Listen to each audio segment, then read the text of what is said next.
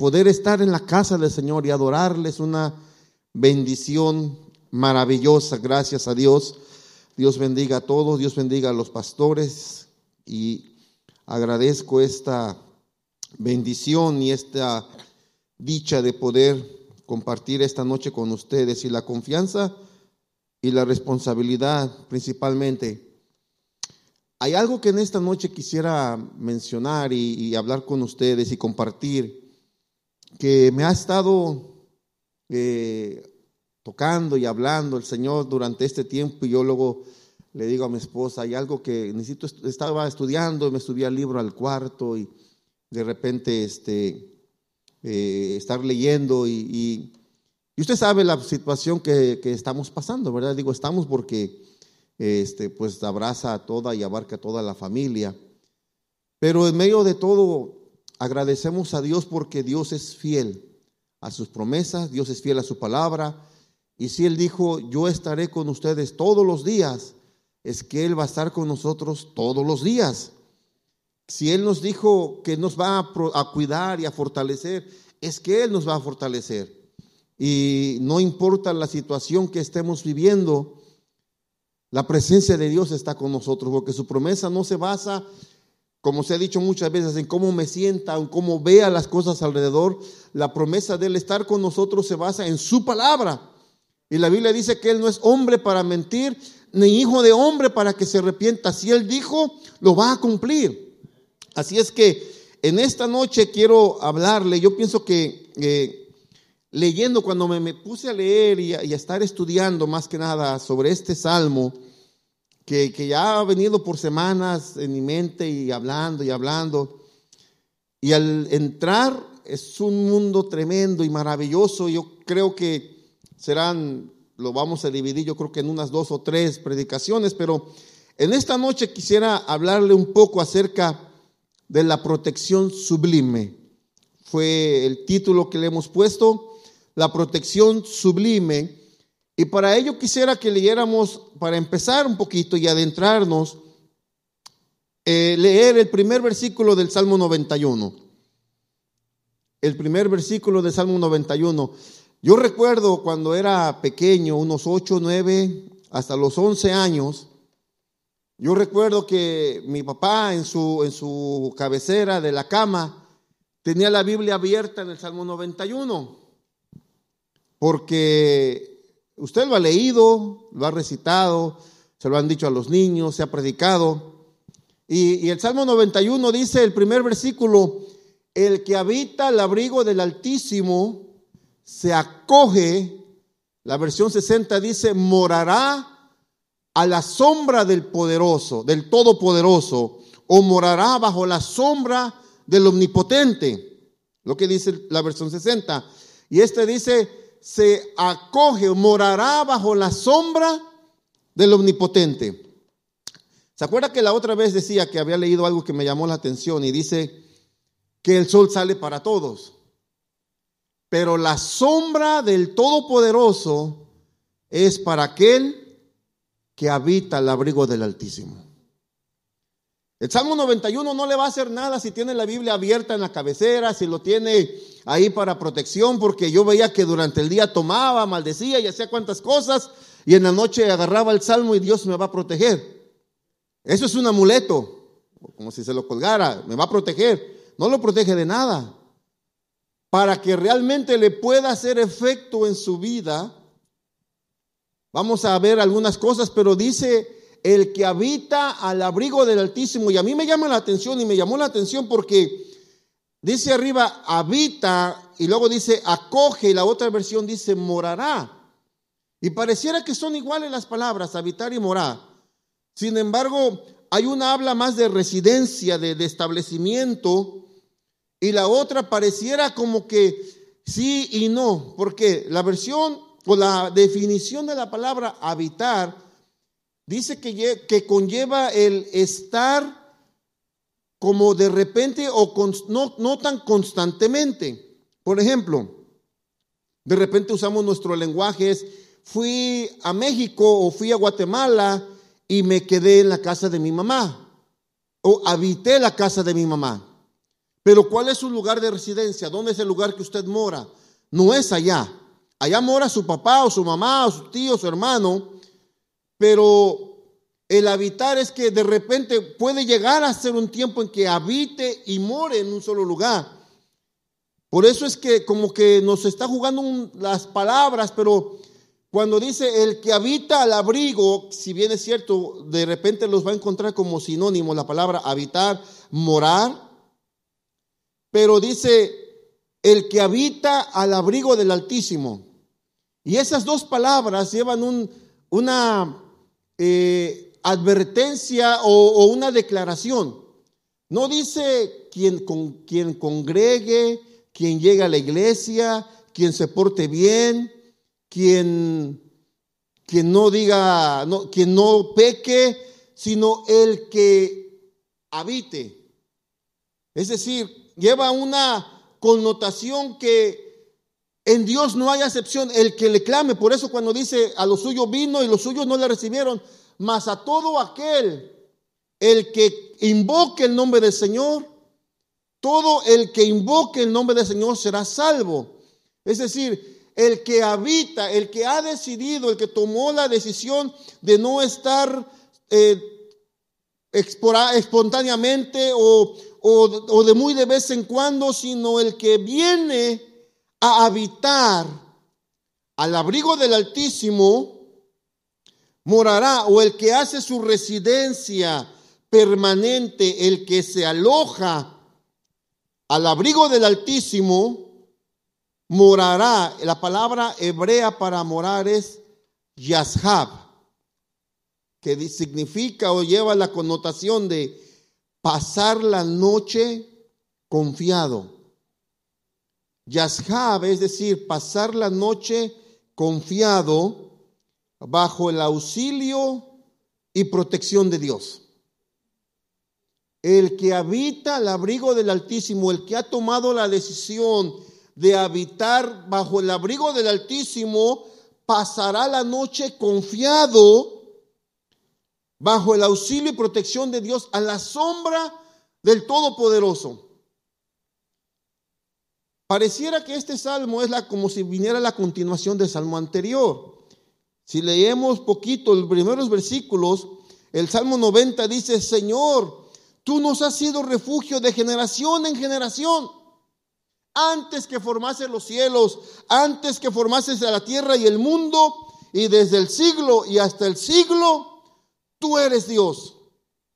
Y sigue el Salmo 90, pero este Salmo 91 como que se va un poco más detallado porque yo quisiera en esta noche hablarle de tres verdades y en alguna otra ocasión, más adelante, hablar porque me llamó la atención los, versículos que sigue donde dice, no tendrás temor del lazo del cazador. Y yo me preguntaba, ¿y por qué hay un cazador?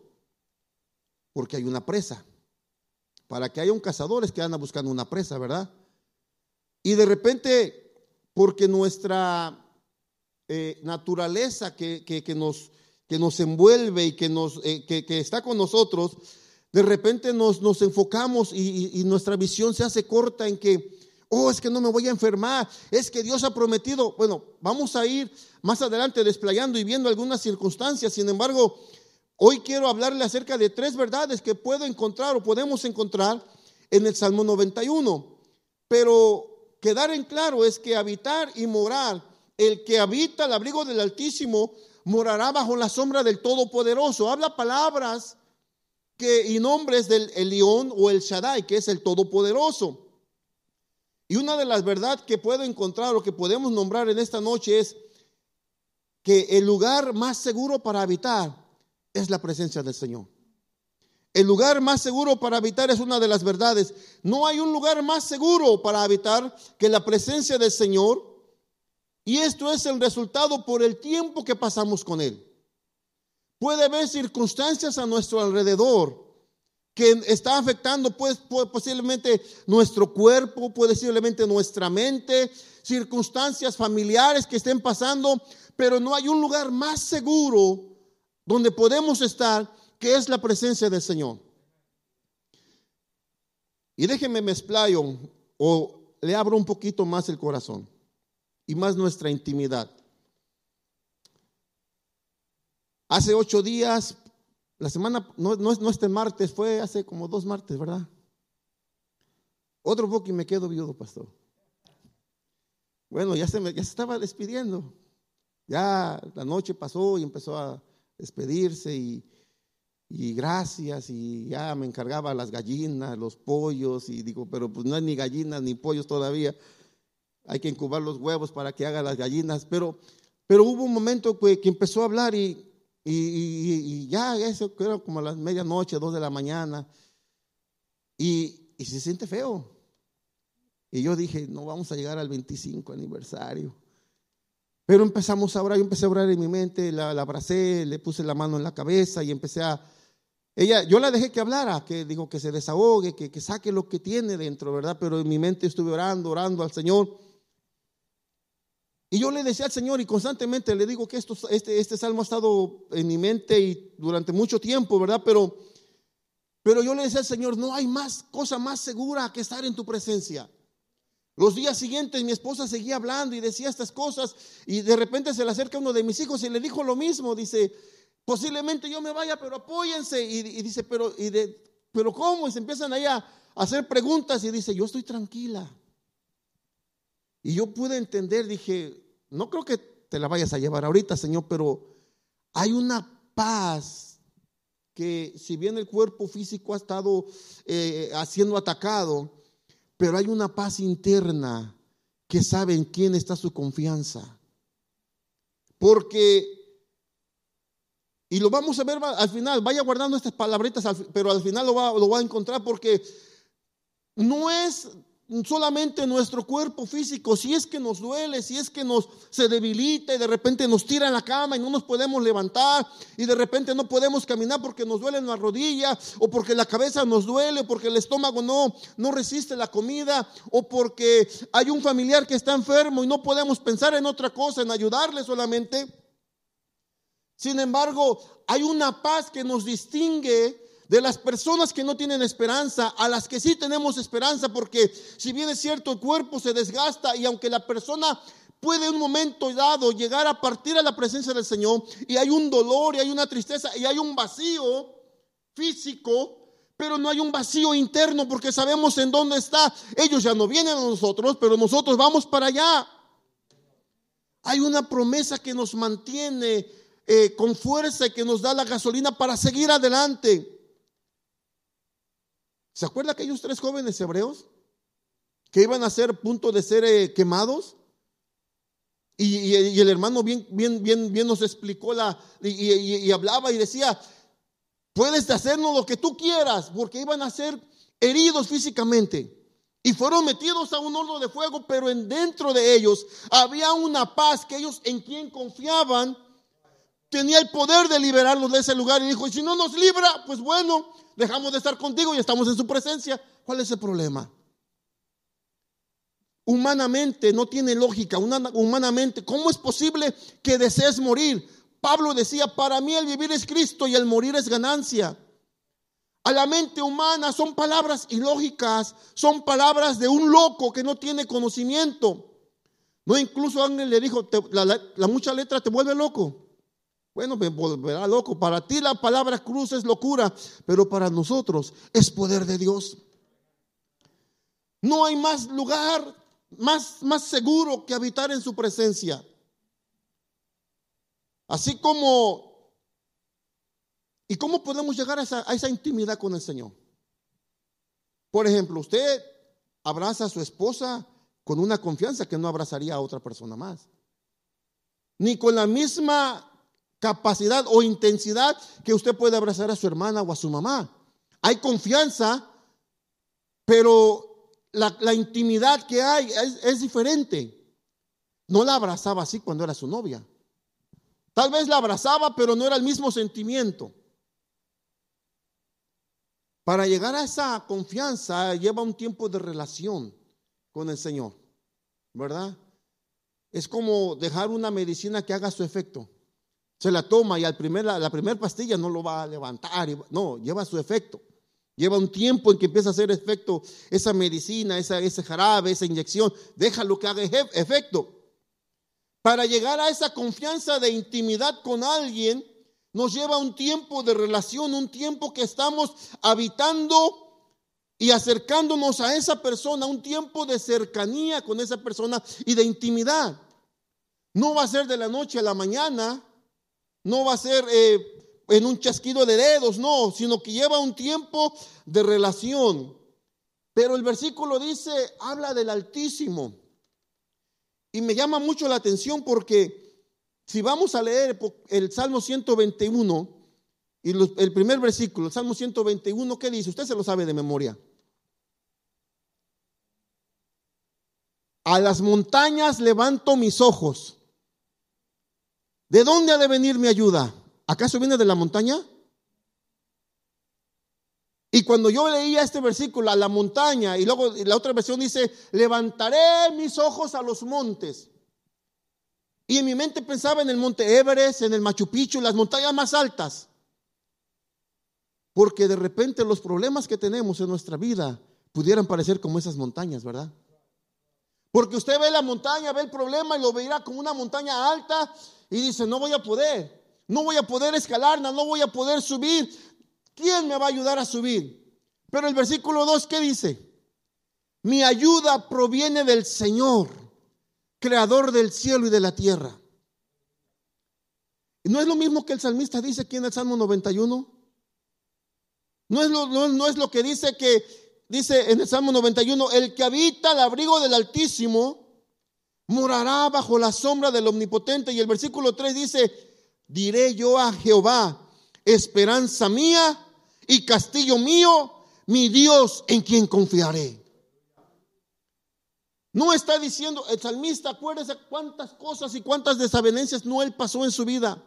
Y si hablamos de Moisés, pasó muchos problemas en su vida. Decía el día miércoles en la oración algo que ese día había leído una cápsula que me llamó la atención y dice, si Dios puso delante de ti un Goliat, es porque en ti hay un David. Si Dios puso delante de ti un Jordán, es o unas murallas de Jericó, es porque en ti hay un Josué. Si Dios puso un mar delante de ti, es porque en ti hay un Moisés. Y sabemos que detrás de ellos, ¿quién obró? Dios. Si hay un problema delante de nosotros, es porque Dios está con nosotros para podernos ayudar a librar esa batalla. Y no hay más un lugar más seguro para habitar que en la presencia del Señor. Cuando hay tempestades, cuando empieza a llover, ¿dónde se mete usted? ¿Donde están cayendo los rayos o donde busca abrigo? ¿Verdad? Buscamos abrigo. O el niño pequeño cuando hay dificultades, ve al papá, ¿hacia dónde corre? Hacia el papá para que lo abrace. Así nosotros, cuando hay problemas en nuestra vida, cuando hay desavenencias, cuando hay dificultades en nuestra vida, corremos al Señor para que Él nos fortalezca. Y hoy deseo que esta noche para alguien aquí o allá, esta palabra sea para usted como, como una inyección de, de, vitamina, de fe, que su fe se fortalezca, que si hay problemas, si hay dificultades, pero hay un Dios que está dispuesto a ayudarnos a salir de esas dificultades y de esos problemas. Bendito sea su nombre.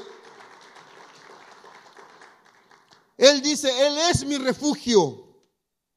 Ya decía yo, cuando hay temblores, ¿qué hacemos? ¿Qué es lo que nos hacen en California? A los niños en la escuela, ¿qué les dicen? Que se metan debajo de una mesa. En, diferentes lugares, ¿verdad? En México dicen, sal, hay que salir, no corres, no empujes, no gritas. Aunque allá a la mera hora de los temblores te empujan, gritan y que no se atraviese a alguien enfrente porque si lo empujan, ¿verdad? Con el tiempo hemos visto que ya poco a poco se ha ido eh, como educando y acostumbrando un poco más las personas, pero, pero en, mis tiempos nos decían eso, hermano, era lo primero que hacíamos. Pero aquí les, les enseñan que si hay un temblor, busquen un lugar seguro. Si está en su casa, le dicen busca un lugar que sea el más seguro de la casa para que ahí se reúnan por si hay un temblor. Donde hay un temblor, buscamos un refugio. Y el salmista decía, tú eres mi refugio.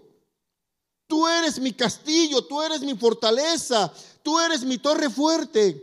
Proverbios capítulo 18, verso 10 dice, torre fuerte es el nombre del Señor, a él corre justo y se ponen a salvo. No somos justos usted y yo por nuestras cosas o, las buenas cosas que podemos hacer. Somos justificados pues por la fe y tenemos paz para con Dios a través de Jesucristo. Y cuando Pablo escribe a cada una de las iglesias dice a los fieles y justos, a los fieles y santos. Usted y yo hemos sido justificados por la fe en Jesucristo. Él habla y dice, Él es mi fortaleza, es mi castillo.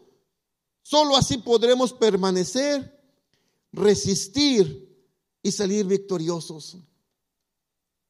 Una segunda verdad que quiero compartirle es la confianza en Dios echa fuera el temor. La confianza en Dios echa fuera el temor.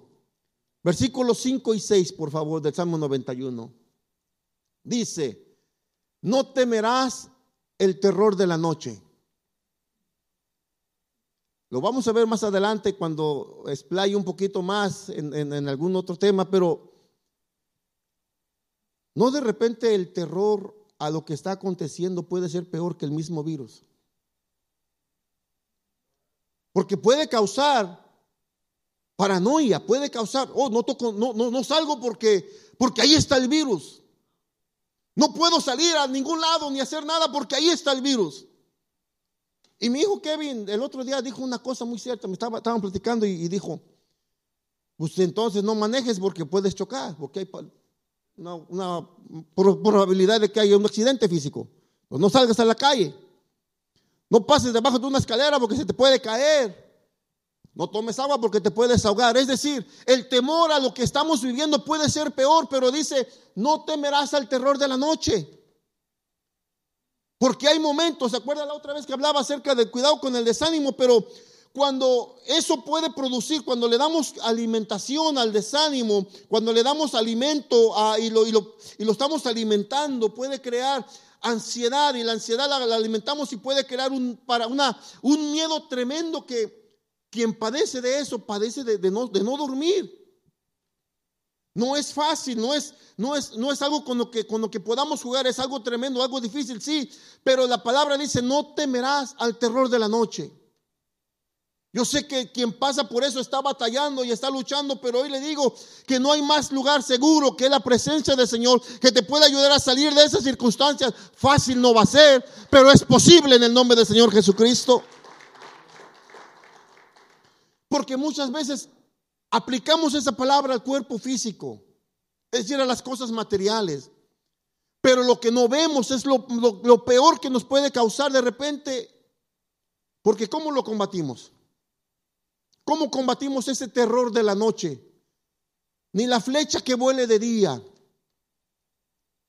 Pero la confianza en Dios echa fuera el temor. Ni a la peste que acecha en la sombra, ni la plaga que destruye al mediodía. El terror de la noche, el temor, el miedo a las cosas, la paranoia, usted como decía, bien decía el hermano eh, Jonathan, prende la televisión todo el día, esto y esto y esto, miedo para acá, miedo para allá, no pongas tu dinero acá, desestabilidad completa. Entonces, ¿qué vamos a hacer? Pero cuando usted voltea hacia el pueblo del Señor y dice, ¿cómo es que estos siguen viviendo? Y son felices y hay alimento en su casa y hay protección. Hay problemas, pero sonríen. Hay problemas, pero levantan sus manos y agradecen a Dios. ¿Qué es lo que pasa en ellos? Es que su confianza no está en el dinero, su confianza no está en lo que diga Google, su confianza no está en lo que diga el horóscopo. Su confianza está en lo que dice Jeremías 29:11, ¿qué dice? Los planes que Dios tiene para nosotros y sus pensamientos para con nosotros son maravillosos. Isaías 55 dice, porque así como son más altos los cielos de la tierra, así son mis pensamientos y mis planes para ti. Son muy diferentes los planes, por eso nuestra confianza está puesta en Dios. Por eso el salmista decía, yo volteo a los montes, volteo a las montañas, pero mi socorro no viene de allí. Mi socorro viene de quien hizo los cielos y la tierra el más alto, el que es eterno, el que no cambia, el que es una sola palabra y el que es firme y estable. Mi confianza no está en Wall Street, si lo dije bien, o, en, el, mercado de valores. Mire, déjeme le testifico algo para que se goce más. Hace, ¿qué será? Hace como unas tres, cuatro semanas, creo que le, testificaba la pastora, estábamos con mi esposa, le testificaba que yo le pedía en mi trabajo una copia del talón de cheque porque eh, tenemos depósito, la, la, opción de depósito directo, entonces no nos dan talones de cheque ya para evitar tanto papeleo. Y yo no me había dado cuenta porque hace como unos cinco o seis meses hablé con la dueña y me dio aumento, bueno, te doy tanto, está bien. Y, y hace unas tres semanas le pido el talón de cheque porque necesitábamos hacer unos trámites. Y le digo, dame de este cheque y del siguiente, o sea, dos de dos cheques, ¿verdad? Dos, quincenas. Y en un cheque veo un número y yo dije, bueno, ¿son, las horas o, o, qué? Porque no era lo que yo ganaba, era más de lo que yo ganaba. Yo dije, se equivocaron, no son las horas. Y ya veo bien y como ya de repente no, pues me puse los lentes y, no, si son las, son las horas están atrás y lo que pagan está adelante. Oh, wow, bueno, ya momento, gracias a Dios. El siguiente cheque, cuando veo la mitad a un precio y la otra mitad a otro, dije, bueno, por fin, esto está bueno, cada cheque un aumento. Y bueno, gracias a Dios. Ya entre eso estamos hablando de como 2 dólares 50 de aumento. Y pasan unos días y le dije yo, ahí está mi esposa, yo les dije en la casa, bueno, este es el aumento que ya me dieron ellos. Ahora espérense que yo voy a pedir, porque pues yo, eso es otro, aparte, ¿verdad? Y todo ese, fin de semana, viernes, sábado y domingo, me la pasé en mi mente diciendo eso, voy a pedir aumento, voy a esperar. Tal vez le dije a mi esposa unos dos meses, a lo mejor, no sé, digo, mes y medio, dos meses, me espero. Y le pido aumento otra vez. Y llega el lunes y llega la dueña y me dice, oh, te tengo una noticia, eh, algo, te voy a decir algo. Dije, eh, está bien. Y, y, entonces viene otra mesera que conocimos en el otro restaurante donde antes trabajaba, junto con la dueña, y me da una noticia que pasó en el restaurante. Y yo dije, pues a lo mejor es eso, ¿verdad? Que habían despedido muchacho, ya los problemas que hubo. Y pasó todo el día, yo la veía que la dueña entraba y salía, entraba y salía. Y dije, pues yo creo que esa era la noticia, ¿no? Porque ya no me dice nada. Bueno, cerramos, se, cierra el restaurante, yo estoy afuera platicando con alguien acerca del trabajo. Y pasa la dueña y me dice, oh, ven, quiero hablar contigo. Dije, ahí voy. Y me dice, oh, se me olvidaba. A partir del próximo lunes son tres dólares más de aumento. Bendito es el nombre del Señor. Dije, bueno, yo no lo pedí. Pero gloria a Dios. Pero la confianza no está en el dinero. Eso es producto de que ponemos nuestra confianza en el Señor y Él tiene cuidado de nosotros. Ese es el producto de, de que usted, por eso dice la palabra, deleítate en el Señor y Él concederá las peticiones. Toda la fin de semana me la pasé y me deleité en el Señor. Y mire, yo le dije a ver si nos seguimos deleitando y vienen al ratito con otro más, ¿verdad? Pero damos gracias a Dios, pero el hombre común, el hombre normal, pone su confianza y es bueno buscar un trabajo que le paguen bien, es bueno. Pero la provisión real no viene de un trabajo, la provisión real no viene de lo material, la provisión real viene de parte de Dios que toca el corazón de las personas y esas personas también son bendecidas porque usted está en ese lugar.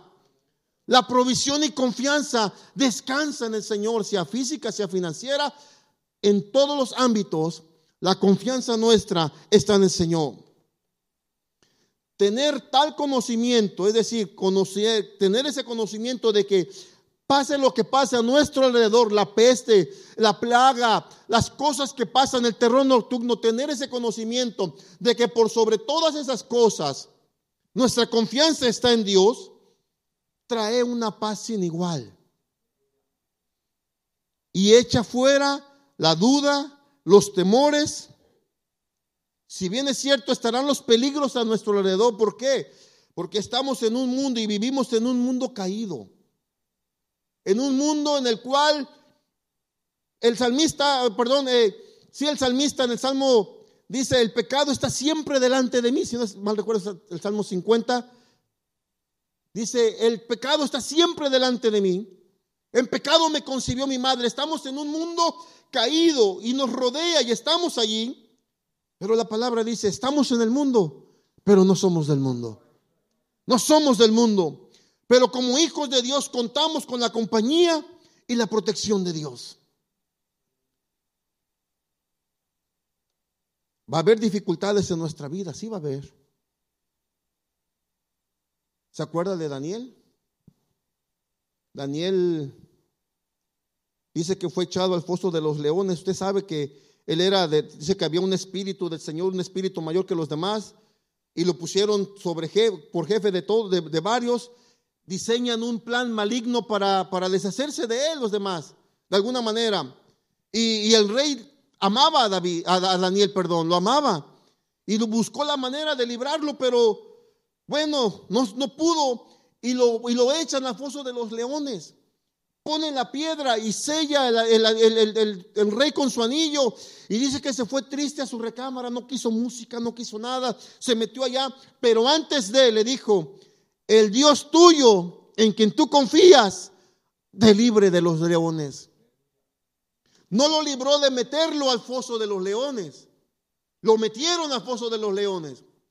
Va a haber circunstancias en nuestra vida que vamos a tener que lidiar con ellas pero en medio de esa circunstancia, Dios va a estar con nosotros.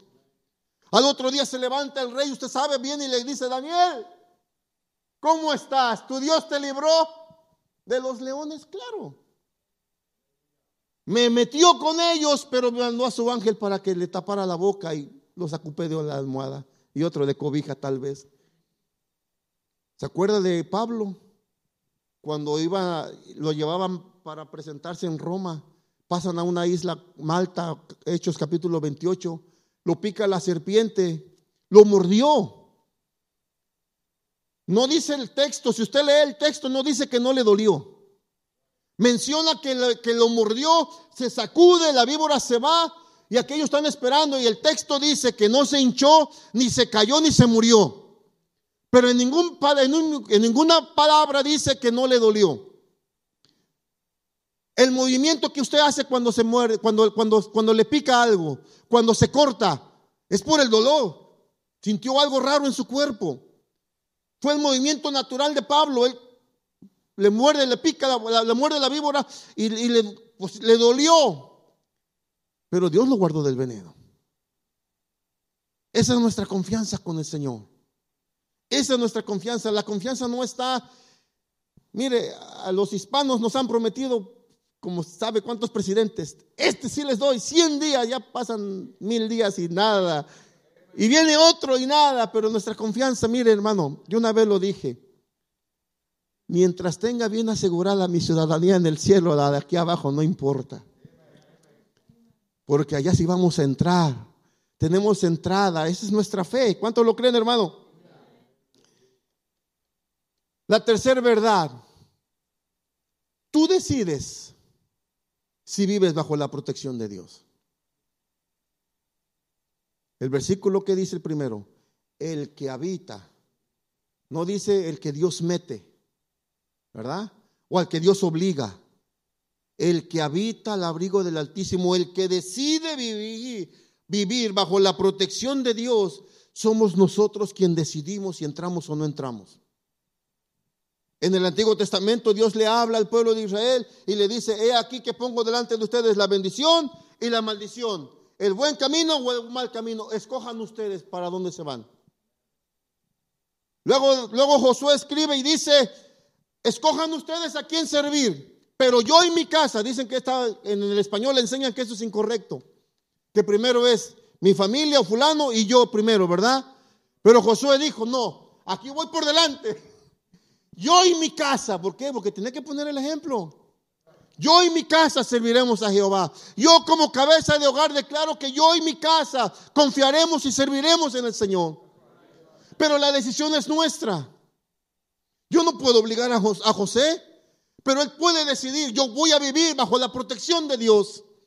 Hay dificultades en nuestra vida, sí, pero yo decido, posiblemente eh, en, en, Finlandia no se paguen taxes, posiblemente en Finlandia le paguen la escuela a los alumnos, pero yo decido dónde voy a estudiar, yo decido dónde voy a vivir.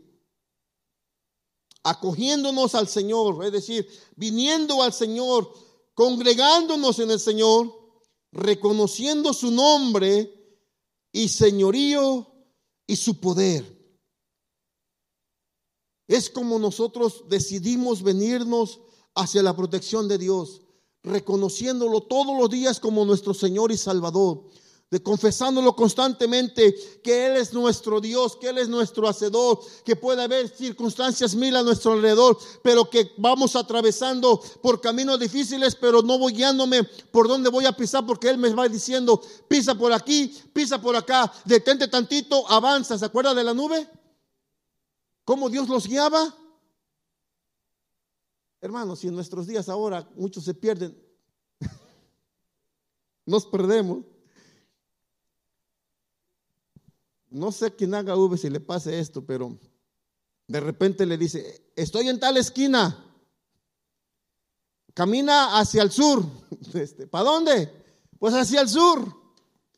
Mucha gente no sabe dónde está el sur, el norte, el este o el oeste. Imagínese en el desierto, sin brújula. Porque antes en los Boy Scouts y, esa palabrita se llamaba la de las niñas, la Girl Scouts, les enseñaban, ¿verdad? Cómo hacer una brújula y guíate, el sol sale por aquí, aquí es el este, se pone allá, es el oeste, entonces para allá es el norte y para allá es el sur. Es lo básico. Bueno, no estuve allí, pero sé que así les dicen. Les enseñan a hacer una brújula con agua y con, ay, se me olvida con qué más les dicen, pero que a donde apunta es el norte. Les enseñan cosas, ¿verdad?, de sobrevivencia. Imagínense en el desierto, que usted ve para todos lados dunas y, y al ratito se volteó, ya pasó el viento, ya cambió la duna, ya está de la, estaba aquí. Ahora, pues, ¿Para dónde está? Cambia, no es constante. Y aquí que está el 7-Eleven, está otra tienda y le camina hacia allá. Pero ¿para dónde? Pues para dónde está esa tienda de color rosa. Ah, o sea, camino hacia la tienda. Por más que le explique, no, están perdidos. Pero el que confía en el Señor sabe que quien lo va guiando le va diciendo correctamente las direcciones. Porque nosotros decidimos habitar o no habitar en su presencia. Y termino con esto. ¿Cuáles son los resultados de vivir bajo la protección de Dios? ¿Cuáles son los resultados? Por favor, el versículo 14, 15 y 16 del Salmo 91. ¿Qué dice? Léalo conmigo. Yo lo libraré porque Él se acoge a mí. Lo protegeré porque reconoce mi nombre.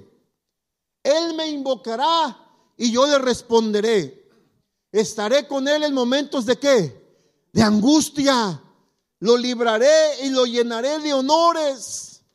Lo colmaré con muchos años de vida y le haré gozar de mi salvación. Al final, hermano, la meta y lo que importa para usted y para mí es que le haré gozar de mi salvación. Yo leía esto, yo creo, yo decía, las cosas anteriores sí son muy buenas, son buenas. Pero todo nos está hablando de lo que estamos aquí en la tierra. Si leemos un poquito más atrás, por favor, otra vez, el 14, 15, 16.